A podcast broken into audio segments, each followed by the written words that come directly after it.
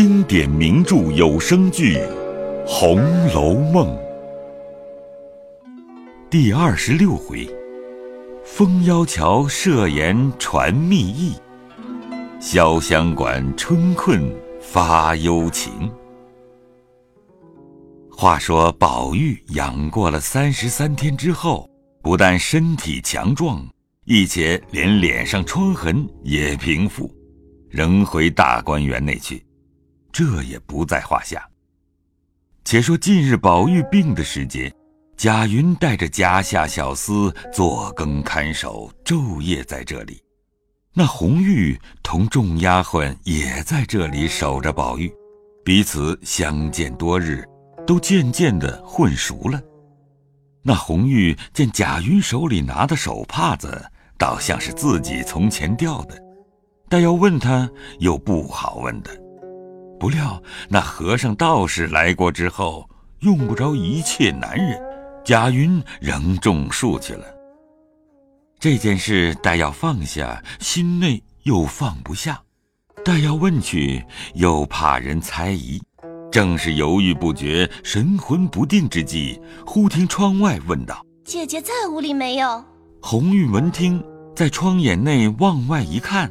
原来是本院的小丫头，叫佳慧的。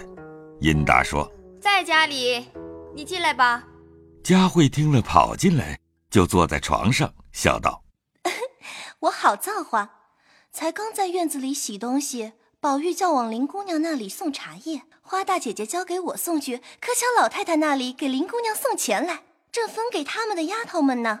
见我去了，林姑娘就招了两把给我。”也不知多少，你替我收着。便把手帕子打开，把钱倒了出来。红玉替他一五一十的数了收起。佳慧道：“你这一臣子心里到底觉怎么样？依我说，你进家去住两日，请一个大夫来瞧瞧，吃两剂药就好了。哪里的话，好好的家去做什么？啊，我想起来了，林姑娘身的弱，时常也吃药，你就和她要些来吃，也是一样。”胡说，药也是混吃的。你这也不是个长法，又懒吃懒喝的，终究怎么样？怕什么？还不如早些死了，倒干净。好好的，怎么说这些话？你哪里知道我心里的事？可也怨不得，这个地方难占。就像昨儿老太太因宝玉病了这些日子，说跟着服侍的这些人都辛苦了，如今身上好了，各处还完了愿。叫把跟着的人都按着等赏他们。我算年纪小上不去，不得我也不愿。像你怎么也不算在里头，我心里就不服。袭人哪怕他得十个分也不恼，他原该的。说良心话，谁还敢比他呢？别说他素日殷勤小心，便是不殷勤小心也拼不得。嗯，可气晴雯、起羡他们这几个都算在上等里去。仗着老子娘的脸面，众人都捧着他去，你说可气不可气？也犯不着气他们。俗语说得好：“千里搭长棚，没有个不散的筵席。”谁守谁一辈子呢？不过三年五载，个人干个人的去了。那时谁还管谁呢？这两句话不觉感动了佳慧的心肠，由不得眼睛红了。又不好意思好端端的哭，只得勉强笑道：“你这话说的却是。昨儿宝玉还说明儿怎么样收拾房子，怎么样做衣裳，倒像有几百年的豪杰。”红玉听了，冷笑了两声，方要说话，只见一个未留头的小丫头子走进来，手里拿着些花样子，并两张纸，说道。这是两个样子，叫你描出来呢。说着，向红玉掷下，回身就跑了。红玉向外问道：“到底是谁的？也等不得说完就跑。谁蒸下馒头等着你？怕冷了不成？”那小丫头在窗外只说得一声：“是齐大姐姐的。”抬起脚来，咕咚咕咚又跑了。红玉便赌气把那样子掷在一边，向抽屉内找笔。找了半天都是秃了的，因说道：“前儿一支新笔放在哪里了？怎么一时想不起来？”一面说一面出神。想了一会儿，方笑道：“ 是了，前儿晚上婴儿拿了去了。”便向佳慧道：“你替我取了来。”花大姐姐还等着我替她抬箱子呢，你自取去吧。她等着你，你还坐着闲打牙。我不叫你取去，她也不等着你了。坏透了的小蹄子。说着，自己便出房来，出了怡红院，一径往宝钗院内来。刚至沁芳亭畔，只见宝玉的奶娘李嬷嬷从那边走来。红玉立住问道：“李奶奶，你老人家哪儿去了？咱打这里来。”李嬷嬷站住，将手一拍，道：“哎呀，你说说，好好的又看上了那个种树的，什么云歌、雨歌的。这回子逼着我叫了他来，明儿叫上房里听见，可又是不好。你老人家当真的就依着他去叫了？可怎么样呢？”那一个要是知道好歹，就回不进来才是。他又不吃，为什么不进来？即使来了，你老人家该同他一起来。回来叫他一个人乱碰，可是不好呢。我有哪样功夫和他走？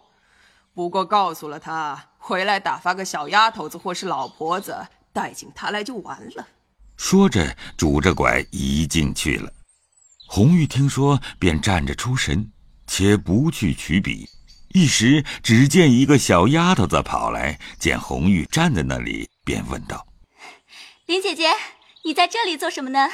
红玉抬头见是小丫头子坠儿，红玉道：“哪儿去？”坠儿道：“叫我带进云二爷来。”说着，一径跑了。这里红玉刚走至蜂腰桥门前。只见那边坠儿引着贾云来了，那贾云一面走一面拿眼把红玉一溜，那红玉只装作和坠儿说话，也把眼去一溜贾云，四目恰相对时，红玉不觉脸红了，一扭身往恒芜院去了，不在话下。这里贾云随着坠儿逶迤来至怡红院中。坠儿先进去回明了，然后方领贾云进来。贾云看时，只见院内略略的有几点山石，种着芭蕉。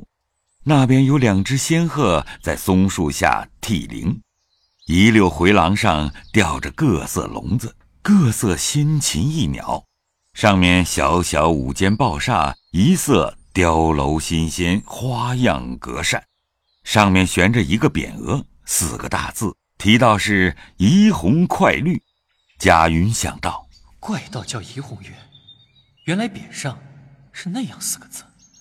正想着，只听里面隔着纱窗子笑道：“快进来吧，我怎么就忘了你两三个月？”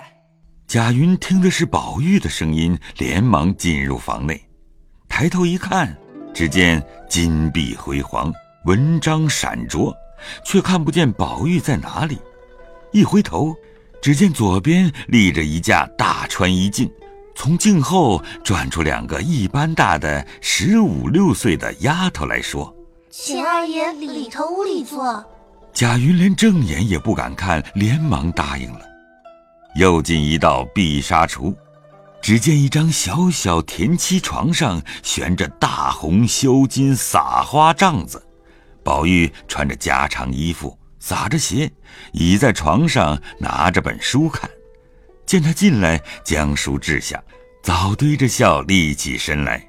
贾云忙上前请了安，宝玉让座，便在下面一张椅子上坐了。宝玉笑道：“ 只从那日见了你，我叫你往书房里来，谁知接接连连许多事情，就把你忘了。总是我没福。”偏偏又遇着叔叔身上欠安，叔叔如今可大安了？大好了，我倒听见说你辛苦了好几天，辛苦也是该当的。叔叔大安了，也是我们一家子的造化。说着，只见有个丫鬟端了茶来与他。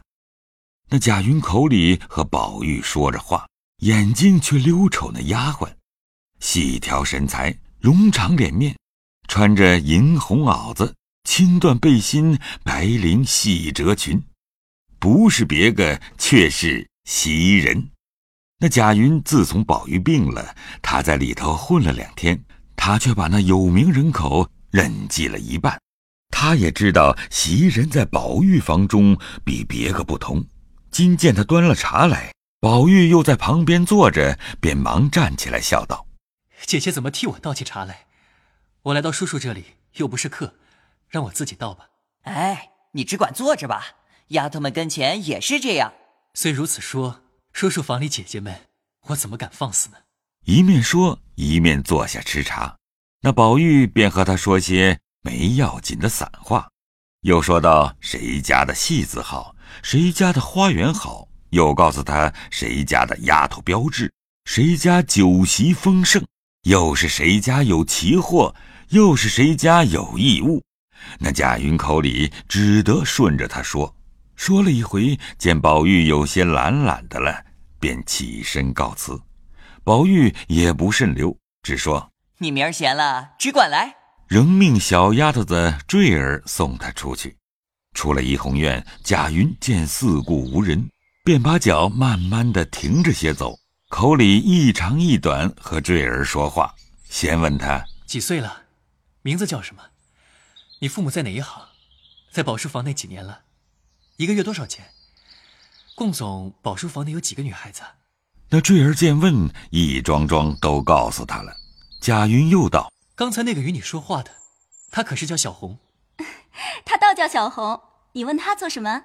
方才她问你什么手帕子，我倒捡了一块。